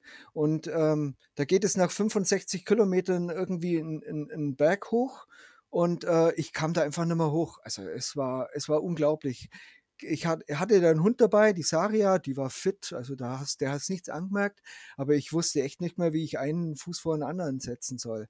Und oben war dann eine VP, an die habe ich mich hingeschleppt und äh, habe dann äh, einem von der Orga habe ich dann meine äh, Stadtnummer in die Hand gedrückt und habe gesagt, sorry, ich steige aus, ich kann nicht mehr. Der hat dann meine Stadtnummer genommen, hat mir den Kaffee gegeben, hat gemeint, versuch mal den Kaffee zu trinken, so viel du schaffst, guck einfach mal, ja, lass dir Zeit. Okay, dann Kaffee ging so langsam. Dann äh, sind wir umgestiegen auf alkoholfreies Bier. Das ging dann plötzlich auch wieder. Äh, eine Dreiviertelstunde später hat er mir dann noch zwei, drei Stück Kuchen gegeben. Das ging dann auch wieder. Dann hat er mir meine Stadtnummer wieder in die Hand gedrückt und hat gesagt, so, jetzt kannst du weiterlaufen. Also das ist, ähm, das sind dann Erfahrungen, die du da sammelst, wo du dir denkst, ähm, es, es geht immer, es gibt immer irgendwo wieder einen Weg raus. Also klar, wenn dir jetzt irgendwo ein Knochen raussteht aus dem Bewegungsapparat, dann sieht die Sache natürlich anders aus. Aber wenn du, wenn du einfach ähm, das, das ist so ein Tipp, den hat mir auch mal ein erfahrener Ultraläufer gegeben. Gib niemals auf, bevor du was gegessen hast. Also damit meint er, setz dich hin, schau, dass du deinen Organismus wieder halbwegs in Ordnung kriegst, lass dir dabei so viel Zeit wie nur nötig und dann schau, ob wieder was geht. Wenn nichts geht, ist auch okay, aber lass es einfach nicht unversucht. Und das ist auch äh, mein Ding, das Erste, was ich mache. Also wenn ich irgendwie merke, ich bin unterwegs bei einem Dog-Tracking oder sonst wo, ähm, ich, ich komme nicht mehr weiter, ich bin müde, ich bin fertig, dann schaue ich erstmal, ja, was ist in meinem Laufrucksack noch so alles drin? Was kann man noch alles so vertilgen? An Essen, an Trinken, was geht noch rein, was passt gerade nicht so? Einfach in sich reinhören, vielleicht auch mal einen Powernap einlegen und dann entscheiden, ob man aufgibt oder nicht. Also einfach diese Option, sich noch offen zu lassen, hm. so lange, bis man glaubt, okay, jetzt stehe ich wieder mit beiden Beinen auf, auf dem Boden und eventuell geht es ja weiter. Hm. Und äh, ja, also die Hunde sind in diesen Momenten dann auch ein Faktor für dich, was dich dann motivieren kann wieder. Und vielleicht, äh, dass du noch ein bisschen erzählst, was du mitnimmst für Hunde. Also wenn du mit, mit einem Hund auf so einer langen Strecke unterwegs bist, an Futter, Leckerlis oder auch an Ausrüstung. Also ich hatte zum ich hatte eigentlich noch nie den Fall, äh, dass, diesen, dass dieses äh, äh, ähm, Motivationsloch, dass das vom Hund und von mir gleichzeitig war. Ja, also das, äh, den Moment hatte ich noch nie. Ähm, meistens ist es so, dass wenn ein Motivationsloch da ist, äh, dann liegt oder, oder äh, dass ich irgendwie merke, dass es nicht weitergeht, dann geht es von mir aus und nicht vom Hund. Ähm, der Hund ist mir eigentlich da immer überlegen und äh, das macht es mir natürlich auch einfacher, das ist ganz klar. Ähm, für einen Hund der ist natürlich auch Motivation, klar. Wenn, wenn ich irgendwie nicht weiter kann und ich liege da irgendwo zehn Minuten im Gras und weiß nicht mehr, wie ich aufstehen kann, naja, der Hund, der rollt sich zusammen, macht einen Powernap und wartet halt bis ich endlich mal wieder in die Gänge komme und ist dann natürlich um einiges fitter wieder als ich und das motiviert mich natürlich, äh, wenn ich seinen lockerflockigen Schritt vor mir sehe, äh, das ihm nachzumachen, ganz klar. Ich habe für einen Hund, äh, je nachdem, wie die Strecke ist und ähm, wie es auch an Wasservorräten auf der Strecke aussieht, habe ich unterschiedliche Sachen dabei. Ähm, an, in Sachen Futter bleibe ich eigentlich beim, beim Trockenfutter, weil es einfach leicht zu transportieren ist und äh, der Hund damit klarkommt. Ähm, die große Belohnung gibt es dann eher im Ziel. Da gibt es dann irgendwie Nassfutter, so Power Snack oder was weiß ich, aber äh, unterwegs äh, bin ich da eher der Minimalist, beziehungsweise meine Hunde sind Minimalisten, die wollen da eh nicht so super viel. Wichtig ist natürlich, dass, dass der Wasserhaushalt stimmt. Und äh, ich nehme einen Hund auch bei Ultras nur dann mit, wenn ich weiß, ich kann mich um die Wasserversorgung kümmern. Also es gibt genügend Verpflegungsstellen, ich komme an Bächen, an Flüssen, an Quellen vorbei, an Pfützen, weil es vorher geregnet hat. Also das muss natürlich passen, sonst macht es natürlich keinen Spaß. Und was auch wichtig ist, wenn ein Ultra irgendwie über einen Tag und eine Nacht geht und der ist im Juli und es hat 35 Grad, dann ist es natürlich auch Quatsch. Dann mache ich das ohne Hund. Hm. Also da ist es schon wichtig, sich auch vorher ein bisschen zu informieren bezüglich Wasser, Stellen Ja. und Temperatur, Wetter, ähm, dass man da auch auf Auf alle Fälle, ja. Also achtet. Ja. genau, also ein Ultra, den ich ja fast jedes Jahr mache, auch also mit, mit Juno zusammen mein Lieblingsultra ist der, wie wir vorhin schon gesagt haben, der Chiemgauer Hunderter und den bin ich noch nie, noch nicht einen Kilometer zusammen mit einem Hund gelaufen. Der findet im, meistens im letzten Juli-Wochenende statt und wenn du dich bei 35 Grad Sonnenschein den Südhang hochquälst, dann bist du einfach selber schuld, aber mit einem Hund würde ich das niemals antun. Hm. Das geht nicht, ja. Also das, da Ja. muss man einfach dann vernünftig sein und sagen, Ja. okay, ah, ich hätte ihn gerne dabei, aber nee, nee, ich brauche ihn noch lebendig. Mhm, auf jeden Fall. Ähm, jetzt mal noch aus persönlichem Interesse. Mhm. Was, welcher Schritt tut denn mehr weh? Oder welcher Sprung? Der von 0 auf Marathon, von Marathon auf Ultra, von Ultra auf 100, von 100 auf 200 Kilometer. Was war so der härteste Step? Boah, gute Frage. Der härteste Step. Ähm, der härteste Step ist natürlich immer, hängt natürlich davon ab, wie, wie, wie sind deine Steps, deine Schritte, äh, äh, wie, wie setzt du deine Schritte? Und Und ab ich, wann tut's ab weh? wann, So, ab ab wann tut's weh? Ja, ja, ja, klar. Aber wie, wie langsam oder wie, wie gemächlich geht man den nächsten Schritt an?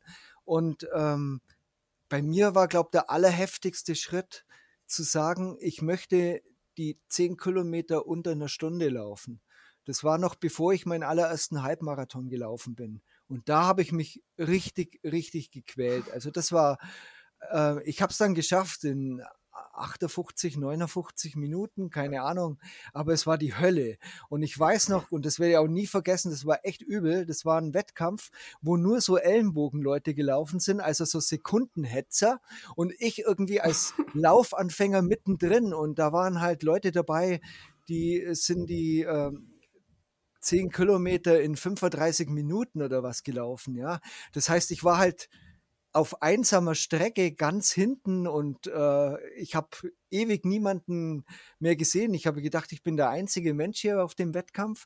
Und dann kam ich nach 50 Minuten oder so bei der letzten Kontrollstelle an und dann höre ich, wie einer von diesen äh, äh, Helfern an dem Verpflegungsstand zum anderen sagt, so, "Ah, hoffentlich ist es bald vorbei, ich will heim und schaut auf die Uhr. Und ich noch so voll, äh, ich will es schaffen, unter einer Stunde, bla bla. Und das hat mich so nach unten gezogen. Also das war wirklich, das war, I ganz, das war eine ganz gemeine Sache. Ja. Ja. Also wenn man dich vor die Wahl stellt, äh, 10 Kilometer Lauf oder 100 Kilometer Lauf, würdest du keine Sekunde zögern. Äh, definitiv. Also ich, ich bin ja auch ein paar Mal bei diesem Carnicross gestartet, ja. Äh, Distanz von vier, fünf maximal oder wenn es mal gut läuft, sechs Kilometer. Und das ist halt eine Hetze von vorne bis hinten.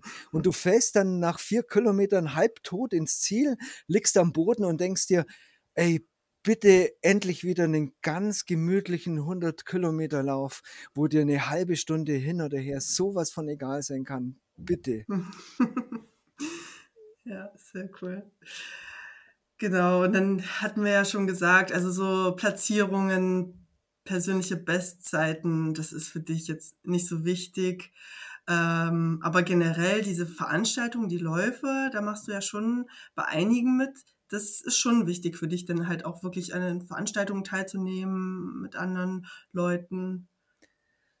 Ja, wie du, wie du gerade schon sagst, also mit anderen Leuten. Ja, es ist schon immer so diese Community, die du hast. Bei den Ultras ist es eine andere als bei den Dog-Trackings, aber ich fühle mich in beiden total wohl und es ist, es ist immer wieder schön, die Leute zu treffen. Und ich habe so viele Freunde und Bekannte, mit denen ich mich äh, unterm Jahr vielleicht schriftlich äh, verständige oder ab und zu telefoniert man, aber im Grunde genommen sieht man sich nur einmal im Jahr und das ist halt immer bei der oder bei der Veranstaltung. Und das macht natürlich schon Spaß. Die andere Sache, äh, warum ich gerne zu so Veranstaltungen gehe und äh, da haben meiner Meinung nach Dog-Trackings noch ein bisschen was den Ultras voraus. Du kriegst von Leuten, die sich in der jeweiligen Gegend gut auskennen, eine verdammt hübsche, coole Strecke gezeigt. Und du bist da auf Strecken unterwegs, die würdest du als normaler Touri niemals finden. Und Mhm. äh, das ist halt wie, das, das ist einfach toll. Ich, ich, ich bin dann immer begeistert und denke mir, oh wow, was, hier abbiegen? Das hätte ich nie gemacht, wenn ich nicht gewusst Ja, hätte, dass das wirklich hier lang geht. Und du siehst dann Sachen und kommst dann aus, an, an, an, an Ausblickspunkte oder, oder an, äh, du, du kriegst da ein Panorama manchmal serviert, wo du dir denkst, ey, toll, schön, dass ich da bin. Danke, dass ihr mir die Gegend hier so schön zeigt. Und als Bonus äh, kriegt man dann noch dazu, dass man manchmal doch falsch abbiegt und dann sogar noch mehr von der schönen Gegend sieht. Äh, ich glaube, du Kommt spielst, dir vielleicht bekannt vor, ich weiß es ich nicht. glaube, ja, ist schon klar, ne? Spielst du jetzt eher auf meinen Ruf an, oder was? ähm, ja, Orientierung, meinst du, ist so, ist nicht so dein Steckenpferd oder? Äh, Aber ja, letztendlich bist du immer angekommen bisher. Du bist ja nie verloren gegangen. ich, ich bin immer angekommen, manchmal halt ein bisschen später als geplant oder der eine oder andere Veranstalter hat halt dann auch schon gelacht, wo ich so spät ins Ziel kam, weil er genau wusste, was wieder mal Sache war. Ja, also da, da fällt mir auch ein, also das war im, wie hieß der damals? Das war mein allererster, meine allererste Dog-Tracking-Veranstaltung. Ötscher. Der, äh, das Mhm. Ötscher Dog-Tracking von, von Udo Trummer. Ja, War, da war ich auch. da warst du Mhm. auch? Ja, es war, das war echt irre. Ähm, ich habe da zum allerersten Mal diese, ja, klar, äh, im Dog-Tracking kriegst du halt kein GPS und so, sondern du kriegst einen Stapel von kopierten Zetteln. Je länger die Strecke ist, die du läufst, desto mehr Zettel sind es. Auf denen ist dann eine Strecke äh, eingezeichnet, die du nachlaufen sollst. Und zu dem Zeitpunkt hatte ich dann noch einen Kompass, den habe ich mir zuvor bei eBay für drei Euro oder was geholt, wo ich keine Ahnung hatte, was ich mit dem Ding überhaupt machen soll. Und dann kriege ich diesen Stapel mit diesen ausgedruckten Zetteln, wusste nicht mal, wie ich die nebeneinander legen soll, damit die einen Rundkurs geben. Keine Ahnung. Der, ich, die waren zum Glück äh, nummeriert, haben wir gedacht, okay, dann legst du jetzt mal die Eins nach oben und läu- läufst los. Und ähm, dann äh, schaue ich so flüchtig drauf und denke mir, ja, es geht erstmal ewig geradeaus. Ja, wunderbar, alles klar. Dann laufe ich halt erstmal ewig geradeaus. Dann kam ich an eine Kreuzung hin, schaue ich auf die Karte und denke mir, Kreuzung? Hm.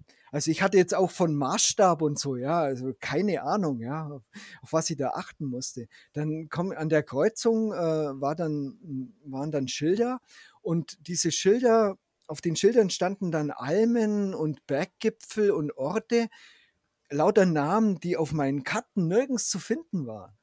Ja, ich hatte keine Ahnung mehr, wo ich bin. Und ähm, dann habe ich mir gedacht, okay, was machst du jetzt? Ja gut, es muss irgendwie in die Zivilisation, weil allein total hilflos. Dann bin ich irgendwo drei Kilometer in ein Tal runtergerannt, ähm, habe beim ersten Haus geklingelt, kommt eine Frau raus, dann frage ich die, ähm, äh, Sie, Entschuldigung, ich muss da und da hin, habe halt den Namen genannt von der nächsten Kontrollstelle, wo ich hin soll.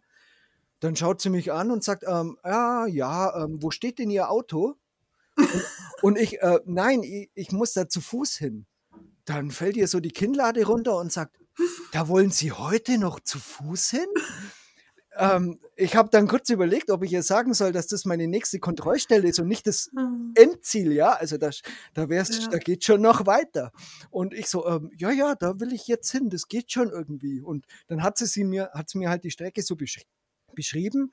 Ja, und ich habe es dann auch wieder halbwegs gefunden, bin dann irgendwann auf irgendein auf, auf Hiker, also die eine etwas kürzere Strecke gemacht haben, bin ich dann auch gestoßen, bin dann mit denen noch weiter und bin dann irgendwann in der Nacht halt angekommen und Udo hat mich dann im Ziel empfangen und hat dann schon gelacht und hat genau gewusst, was los war.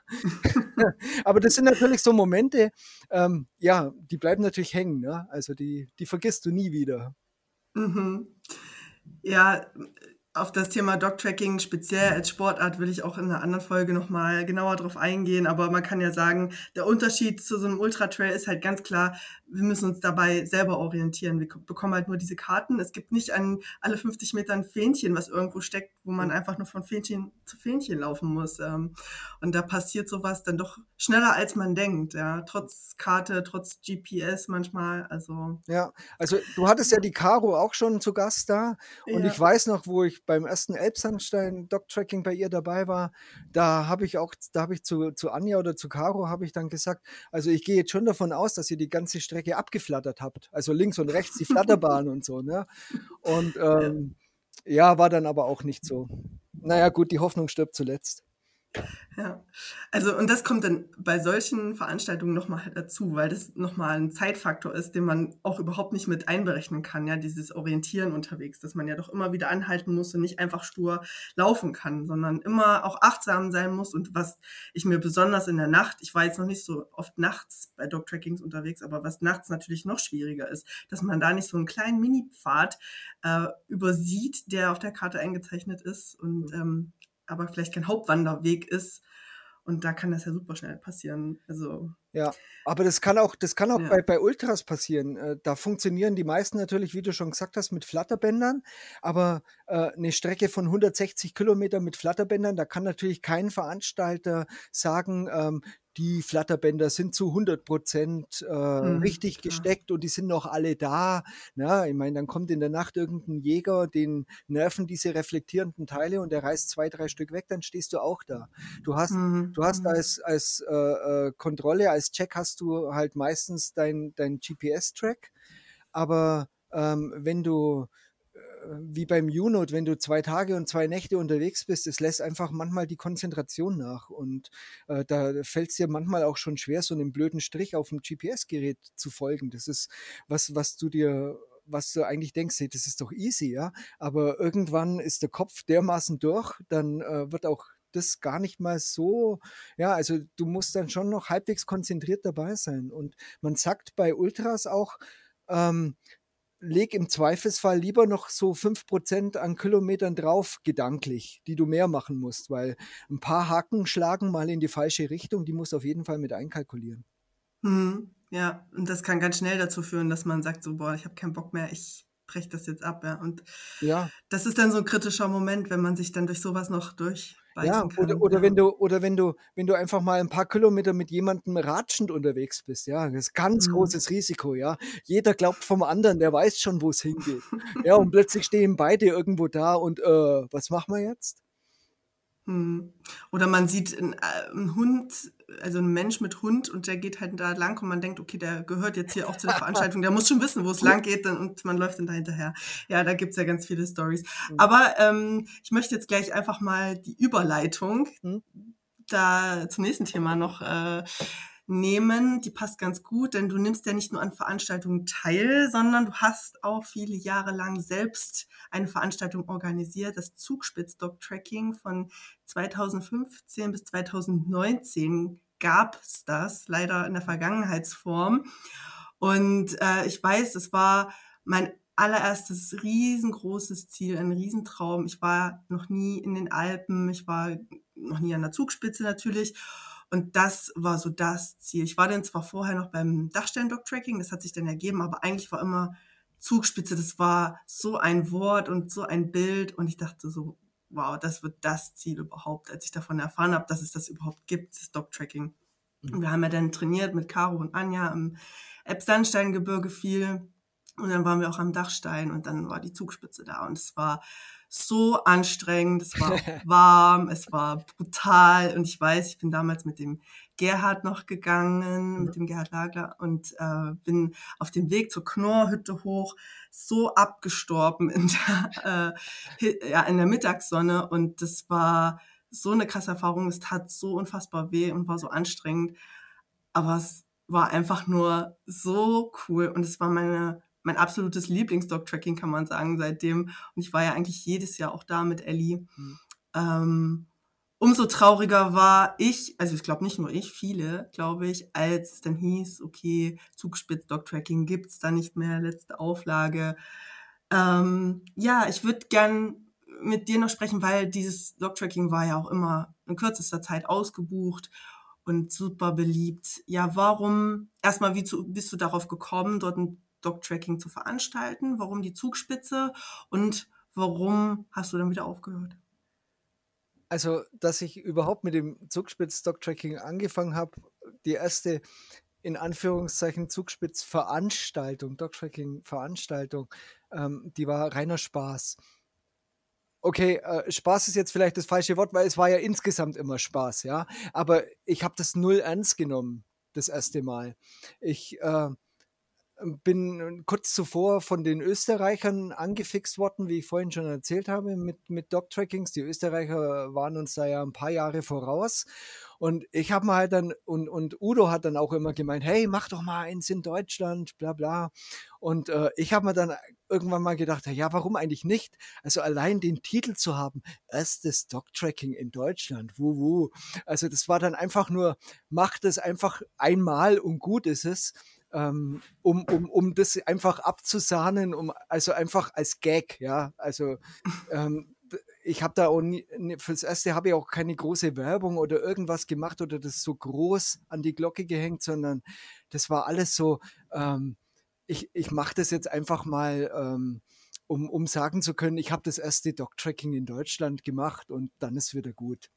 Ja, ist dann natürlich anders gelaufen, weil das dann insgesamt so geil war und äh, die Leute, die dabei waren, einfach so cool, dass ich mir gedacht habe, ja Mist, jetzt hänge ich drin. Ich kann da jetzt nicht, ich komme da, ich komme aus der Soße nicht mehr raus. Ich, ich muss da weitermachen. Und ähm, aber ähm, ich, ich, bin ja auch bei jedem Dog-Tracking, das ich veranstaltet habe in den fünf Jahren, bin ich ja selber auch mitgelaufen.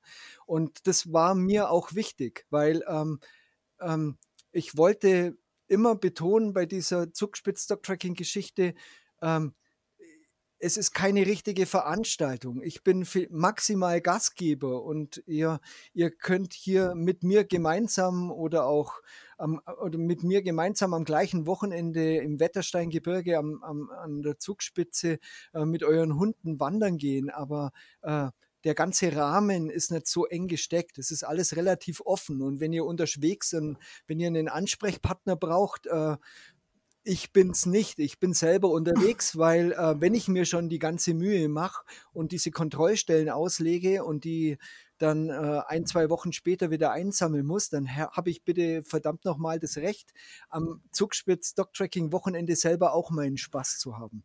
Und, äh, Wenn ich kurz zu den, ja. zu den Kontrollstellen noch äh, auf die eingehen darf, die hast du dir ja ähm, dieses Prinzip hast du dir ja so ein bisschen abgeschaut von ja. dem Barclay Marathons. Und zwar hast du Bücher versteckt an verschiedenen Kontrollstellen und jeder hat dann eine Startnummer bekommen. Das war dann quasi die Buchseite, die er sich dann aus dem Buch rausnehmen musste. Das heißt, du hast vorher, du bist mit einem Pack, einem Rucksack voll Büchern bist du losgezogen, hast diese Bücher da überall ausgelegt. Ja, das ist, das war auch total witzig. Ähm, also die Bücher, die habe ich meistens ähm, irgendwo ersteigert zu einem, von einem guten Zweck oder Flohmarkt oder sonst wo ähm, für, für ein paar Euro.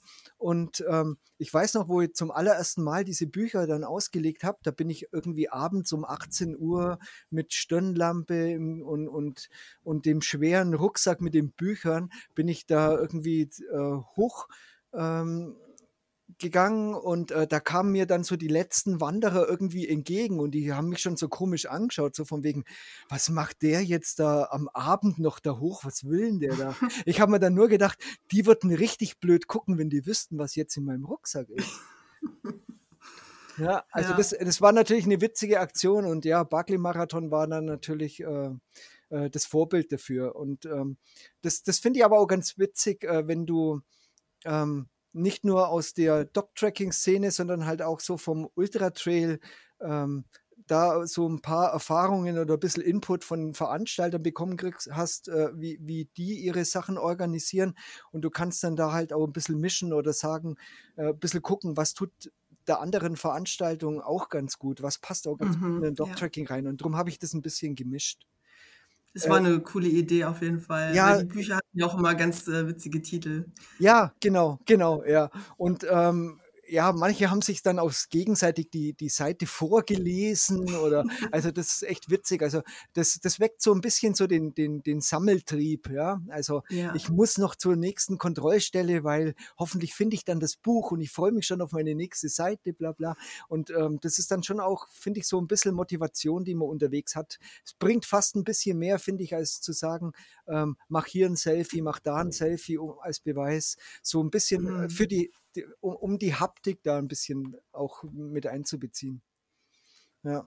Ähm, ja, jetzt bin ich, jetzt habe ich den Faden verloren. Was wolltest ja, du? Ja, Entschuldigung, ich habe dich rausgebracht. Also, wir waren beim Dog-Tracking, beim Zugspitz-Dog-Tracking und wie das entstanden ist, genau. Ja, und genau. wie erfolgreich es äh, dann war, äh, beliebt, obwohl es sehr anspruchsvoll war, muss man ja auch sagen. Also ja. es ging ja auf jeden Fall ins Hochalpine äh, und viele, viele Höhenmeter, die immer dabei waren. Es, es war ja nicht ohne. Selbst die kleine Strecke, sag ich mal. Ja, ja. Und ich bin so froh und ich finde es so super und ich habe ja auch immer die Fahne hochgehalten, so äh, Leute, euer Hund ist derjenige, den ihr zu bespaßen habt, nicht euch.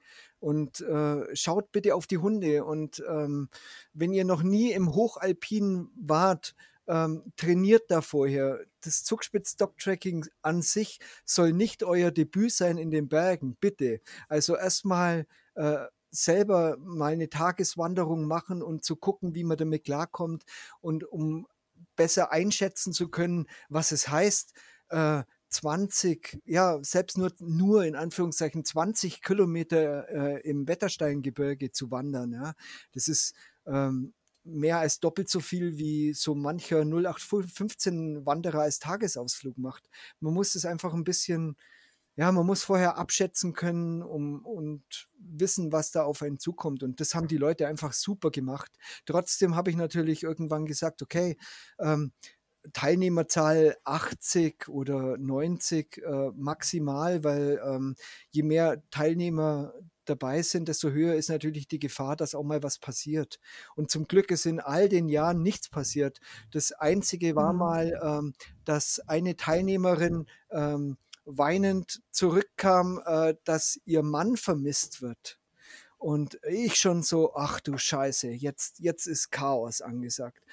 Und ich habe mir dann schon, ich hatte schon die schlimmsten Bilder im Kopf, ja, dass der irgendwo in, in einer Felsspalte liegt und was weiß ich. Aber das Ende vom Lied war, ähm, der war, der ist vorausgelaufen, wollte irgendwie das Auto holen und kam dann irgendwie mit dem Auto nicht weiter, weil der Förster die Schranke runter hat. Und da, wo der im Auto saß, wo der stand, da hatte er keinen Handyempfang. Also es war alles, oh, also es war ja. alles, alles safe, ja. Also dem, das einzige Problem ist, er kam halt aus seinem Auto nicht raus oder halt von dem Berg dann nicht runter. Also alles, alles gut gegangen, ja. Auch wir Man hatten, rechnet wir hatten dann immer mit allem, aber solche Sachen, das, das kommt dann immer außerhalb der Planung. Definitiv, ja. ja. ja. und wir hatten ja auch nicht immer das beste Wetter. Einmal war mm, oh, einmal, ja. einmal war es so, dass äh, dass äh, kurz zuvor die Schneefallgrenze auf 18, 1900 Meter runter ist. Und äh, mhm. ich hatte ja geplant, dass die Leute von der langen Strecke, dass die bis zum ähm, Münchner Haus hoch sollen. Da musste ich halt dann kurzfristig sagen, ähm, wer auf die lange Strecke vom Zugspitz-Dog-Tracking geht, da gehe ich davon aus, er hat die Erfahrung, selber einschätzen zu können, äh, geht nach Son Alpin, also das ist so kurz bevor es dann den letzten Klettersteig hochgeht, äh, äh, geht da halt noch so weit hoch, wie, wie ihr es euch zutraut, macht ein Selfie und kommt dann wieder zurück. Und da habe ich dann auch die schönsten Bilder bekommen von der Aktion. Äh, die Tanja, Tanja Musil, äh, auch so eine mhm. unglaubliche Dogtrackerin, ähm, ja. Äh, die ist da auch hoch mit ihrer Bibi im Schnee äh, soweit sie halt dann noch konnte, in Klettersteig ist sie nicht rein, weil da hättest du äh, Steigeisen gebraucht, aber hat sich halt dann den Spaß gegönnt, um den Hang dann äh, zu Sonnenalpin dann ähm, auf eine, ich glaube, auf, auf irgendeiner Tüte oder was sie dabei hatte, sitzend dann runter, runter zu rodeln und äh, da gab es halt dann Fotos davon und so und das freut mich natürlich, wenn die Leute Großartig. so damit umgehen. Ja. ja. Toll. Oder, oder dann eben einmal, äh, wo es das komplette Wochenende verregnet hat. Ja? Da warst du, glaube ich, auch dabei. Ja, ja, ja. Ich war jedes, ich glaube, ich war immer dabei. ja. Ja. Und auch ja. da war ich dabei, aber da habe ich es dann auch abgebrochen, weil man war so durchnässt. Und, ja. Also da gab, es, da gab es ein, für mich so einen Sieger der Herzen an diesem Wochenende, wo es die ganze Zeit nur durchgeregnet hat. Es gab nämlich wirklich eine Person, die äh, auf, auf Bambini, auf die kürzeste Strecke gemeldet hat und dann auf Hike auf die zweite Strecke verlängert hat. Im Regen sogar. Ja, ja. Jetzt Freiwillig oder unfreiwillig? Freiwillig. Verläng so von okay. wegen, jetzt bin ich schon da, jetzt mache ich eine längere Strecke. Also die mhm. meisten haben natürlich, ist natürlich auch verantwortungsvoll, keine Frage. Die meisten haben abgekürzt oder auch abgebrochen, aber es gab wirklich einen, der hat verlängert und das fand ich wirklich beeindruckend. Also ich hätte das nicht gemacht bei dem Wetter. Wow, ja. Ja, also ich habe auch nur gute Erinnerungen, trotz äh, schlechtem Wetter. Gewitter hatte ich auch schon mal. Das war, glaube ich, beim letzten Mal. Da ist es am Ende, äh, ging dann doch ein ziemliches Gewitter los. Da war ich dann, bin ich durch die Pattnachklamm letztendlich zurück und nicht nochmal übers äh, Kreuzeck hoch. Mhm. Aber es war jedes Mal wirklich toll und halt war es ja sehr familiär, immer auf dem Campingplatz. Man hat sich ja dann schon gekannt und ja, ich war dann auch auf jeden Fall traurig, als es dann hieß, okay, letzte Auflage 2019. Ja, warum wolltest du denn nicht mehr weitermachen? Ja, das, da gab es eigentlich mehrere Gründe. Also zum einen, alle Strecken waren mittlerweile bekannt.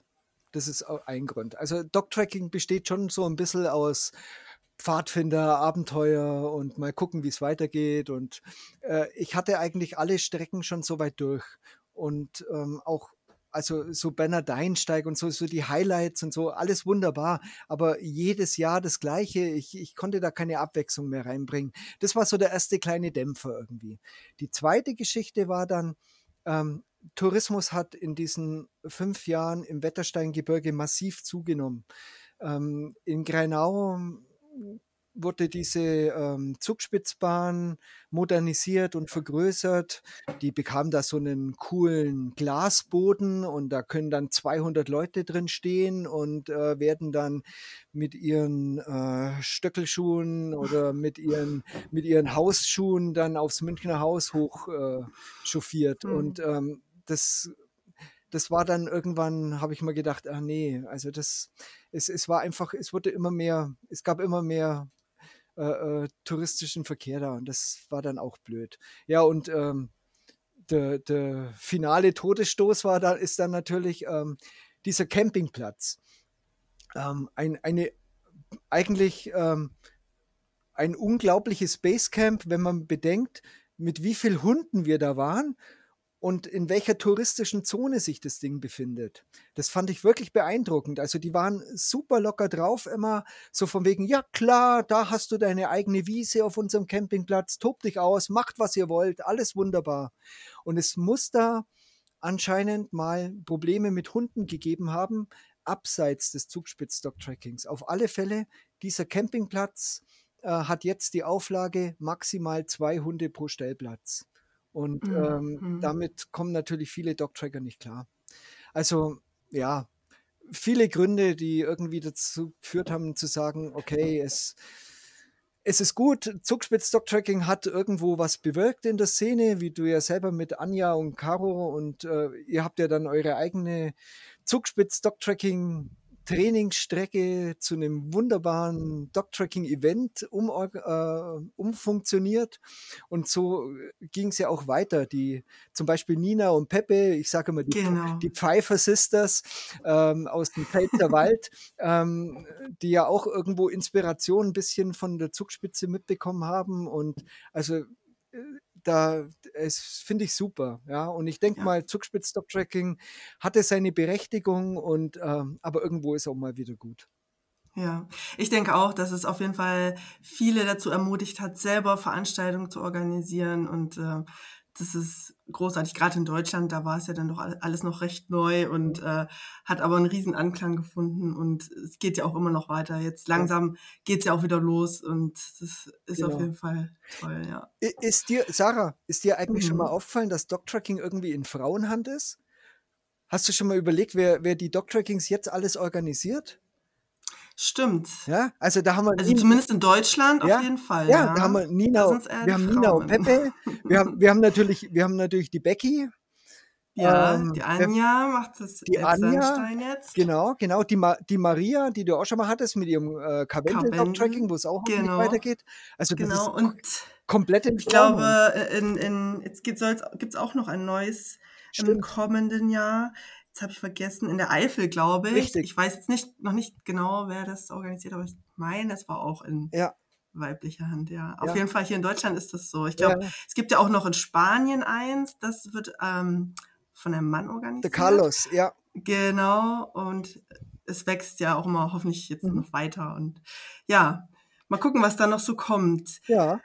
Ja, um vielleicht noch das ganze Thema Ultra und Dog-Tracking so ein bisschen abzuschließen, nochmal ähm, für dich persönlich einfach vielleicht äh, dein schönster Dog-Tracking oder Ultramoment, vielleicht auf jeden auch gerne mit Hund natürlich, wenn wir hier in einem Hundesport-Podcast äh, sind. Mhm. Und vielleicht auch so ein bisschen, was du aus diesen Läufen, Wanderungen für dich persönlich vielleicht mitgenommen hast, was du so auf deinen persönlichen Alltag äh, übertragen kannst. Also nicht das Orientierungsgeschick, aber nee, nee, also das Orientierungsgeschick bestimmt nicht, aber wie du schon sagst, ich komme immer irgendwie an und äh, wenn der Weg das Ziel ist und der Weg ein bisschen länger, dann ist es ja irgendwo eine Win-Win-Situation. Also das passt dann schon. Aber so die äh, also ich habe jetzt nicht so, so spontan das super spektakuläre Erlebnis, äh, das, wo ich sage, wow, und das war so, das war so der irreste Moment. Das sind so, so eher so eher so Kleinigkeiten, an die ich mich total gerne erinnere. Als ich zum Beispiel äh, mit Saria äh, beim, beim Jurasteig Ultra unterwegs war und es war dann irgendwann morgens um zwei und es ging erst ewig durch den Wald durch und er hat nicht mehr aufgehört und er war hügelig und ähm, ja, und kalt und, uh, und uh, man ist schon irgendwo ziemlich am Ende.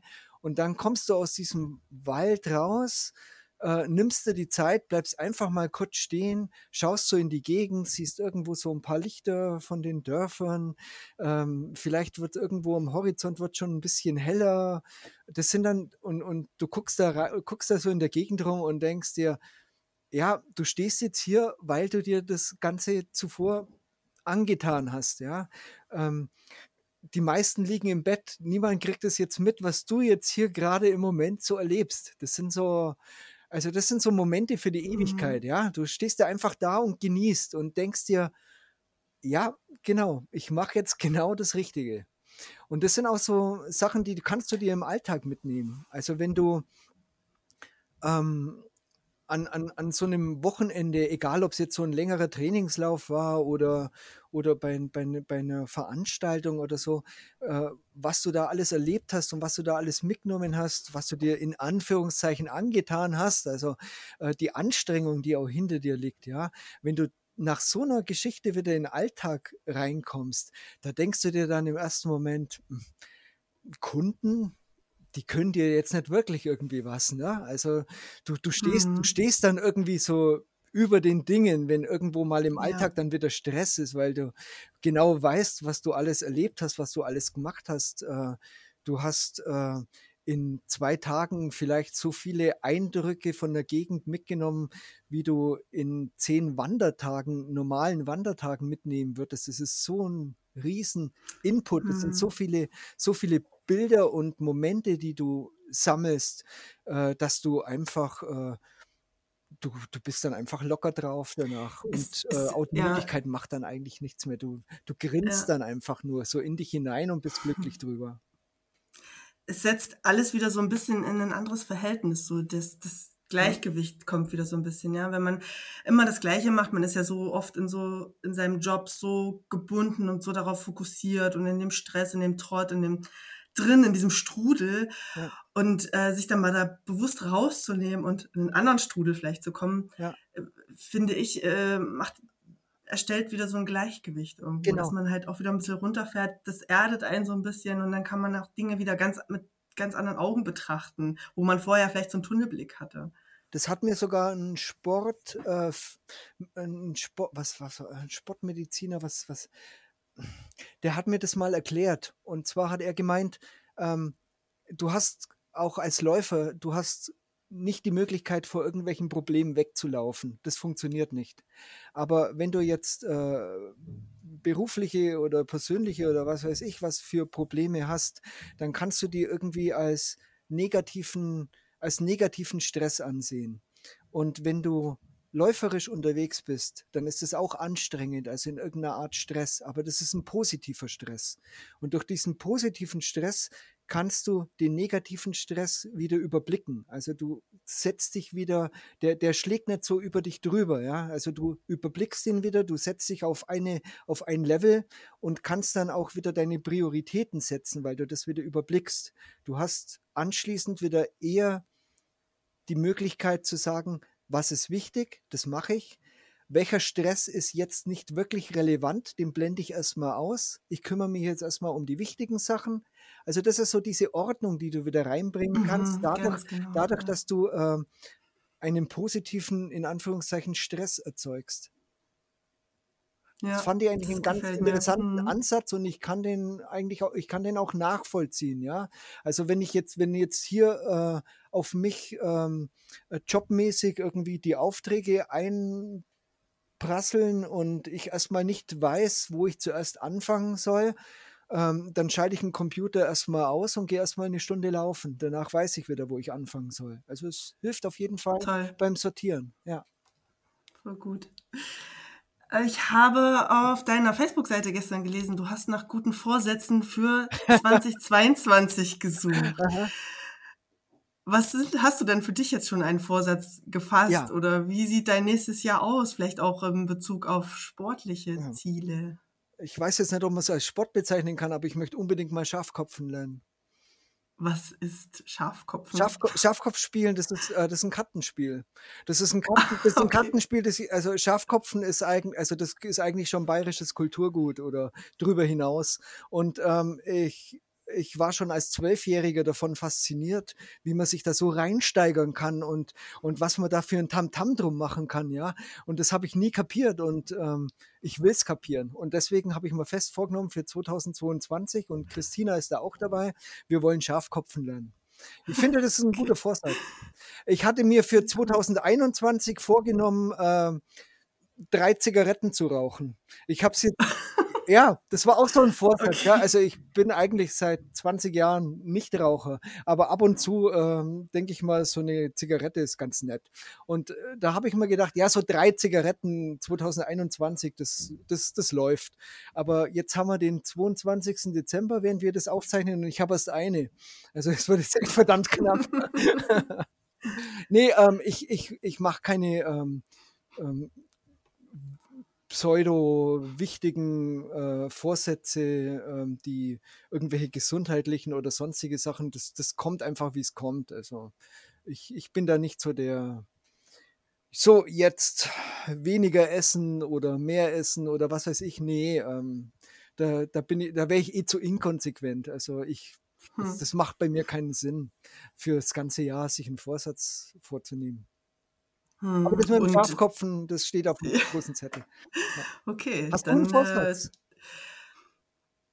ja, Sagst du ich den? habe ein großes Ziel im, im kommenden Jahr. Ich habe ja letztes Jahr oder dieses Jahr habe ich ja meinen ersten Ultra gefinisht am Ja. Großglockner und äh, mein Ziel ist es tatsächlich die 100 Kilometer Grenze Schallmauer für mich zu durchbrechen ähm, beim Cool. Zugspitz Ultra. Ja, Ey, cool. ja, ja. Sehr schön. Deswegen ist äh, auf jeden Fall jetzt hier das Interview auch wirklich persönlich für mich sehr interessant. Aha. Mich fasziniert es einfach unfassbar, gerade diese langen Strecken. Ich bin auch wirklich da voll hinter dir, was äh, lieber lang und gemütlich als so zehn Kilometer total abgekämpft. Da sehe ich genauso oder bin ich genauso gestrickt. Cool. Und ja, mich fasziniert das einfach, dieses lange Unterwegssein und durch Höhen und Tiefen und auch der Weg dahin. Ich meine, es ist ja nicht nur der Lauf an dem Tag, es ist ja auch der ganze Weg dahin, ja, das Training, was man da erlebt, alles. Und Ja. ich habe das letztes Jahr, mir hat das super viel Spaß gemacht, mich dahin zu arbeiten. Und ja, freue ich mich jetzt auch dann drauf, auf die Vorbereitungszeit. Jetzt wurde ja noch mal ein Monat nach hinten verschoben. Hm. Also noch ein bisschen mehr Zeit dann. Okay, cool. Ja. Genau. Ähm, und so, ja, was, wie sieht's bei dir denn aus Richtung Sport? Gibt's da äh, irgendwelche Veranstaltungen, wo hm. du mitmachen willst? Junot? Ja, also ich, ich werde jetzt für 2022 äh, werde ich meine Klassiker wieder durchziehen. Und das Witzige ist, ich habe meine beiden Klassiker, die ich halt immer auf dem Schirm habe. Das ist eben zum einen der Junot und zum anderen der Chiemgauer. Ich habe es noch nicht geschafft, beide in einem Jahr in der längsten möglichen Distanz zu finishen. Das habe ich, also mein, also was ich mal geschafft habe, war die 239 Kilometer vom Junot und beim Chiemgauer musste ich dann von 160 auf 130 oder was äh, abkürzen, weil es war einfach so prügelheiß und da ging dann gar nichts mehr. Und ähm, Mhm. das fände ich mal ganz cool, wenn ich äh, beide beide Finisher-T-Shirts vom gleichen Jahr äh, da hätte er es. So, da, das, das, das ist auf jeden Fall mein Ding. Und da ich mittlerweile im, beim Chiemgauer 100er auch in der Orga mit drin hänge, ist es eh klar, dass ich da äh, äh, starten werde. Und Junot, wie gesagt, große Familie und äh, großes Highlight. Deswegen habe ich jetzt so für, für neuere äh, oder für andere Sachen eigentlich gar nicht so die große Motivation. Hinzu kommt bei mir auch, dass ich immer keinen Bock habe, Auto zu fahren. Das heißt, ich schaue immer, äh, möglichst die Läufe mitzunehmen, bei denen die Anreise auch nicht so der Wahnsinn ist. Äh, obwohl mich natürlich andere Länder, ähm, also gerade so in Italien gibt es unglaublich schöne Ultras, die man bestimmt mal sehen sollte oder ja, aber gut, ich, ich bleibe jetzt mal für 2022 auch in der näheren Umgebung und ich hoffe, dass der Junot trotzdem ganzen Quatsch äh, stattfinden kann.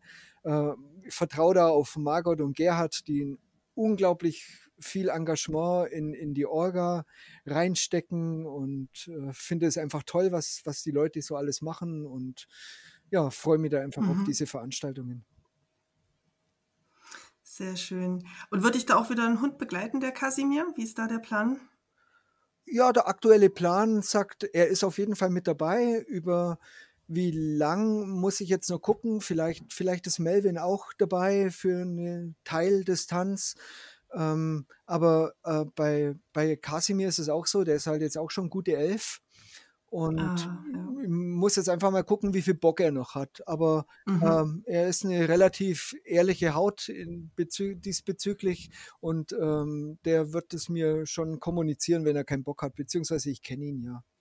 Und ja, dann, ich, das, das sehe ich dann während dem Training, ob und äh, wie weit er mich begleiten wird. Okay, also der Unit ist im April. Mhm. Genau. Dann würde ich sagen, Vielleicht sprechen wir uns ja dann im April nach dem Unit nochmal. Würde ich auf jeden Fall interessant finden, wenn der Kasimir dabei war. Mhm. Und ansonsten bedanke ich mich jetzt erstmal für dieses super tolle, interessante und unterhaltsame Interview. Ich glaube, äh, wir könnten ja noch ewig weiter sprechen, aber ich denke jetzt knapp anderthalb Stunden, das passt erstmal. Vielen, vielen Dank, dass du dir die Zeit genommen hast. Und ja, ich wünsche dir und deinen Liebsten auf jeden Fall schon mal noch ein, ein schönes Weihnachtsfest und ähm, einen guten Start dann ins neue Jahr. Viel Erfolg äh, beim Schafkopf lernen. ja, und vielen, vielen Dank, dass du da warst. Ja, ich sag danke, Sarah, für das wunderschöne Gespräch. Das hat riesig, riesig Spaß gemacht. Viel Spaß beim Zugspitz Ultra. Alles Gute und okay. äh, ich denke, wir sehen uns ja dann irgendwo auch persönlich wieder, hoffentlich bei irgendeiner, ich vermute mal bei irgendeiner Dog-Tracking-Veranstaltung oder so. Denke ich auch. Das Elbsandstein Dog-Tracking wurde ja jetzt leider schon gecancelt für den mhm. Frühling. Aber stehen da noch ein paar andere auf der Liste nächstes Jahr. Auf alle Fälle. Alles klar, dann mach's gut. Jo, danke dir.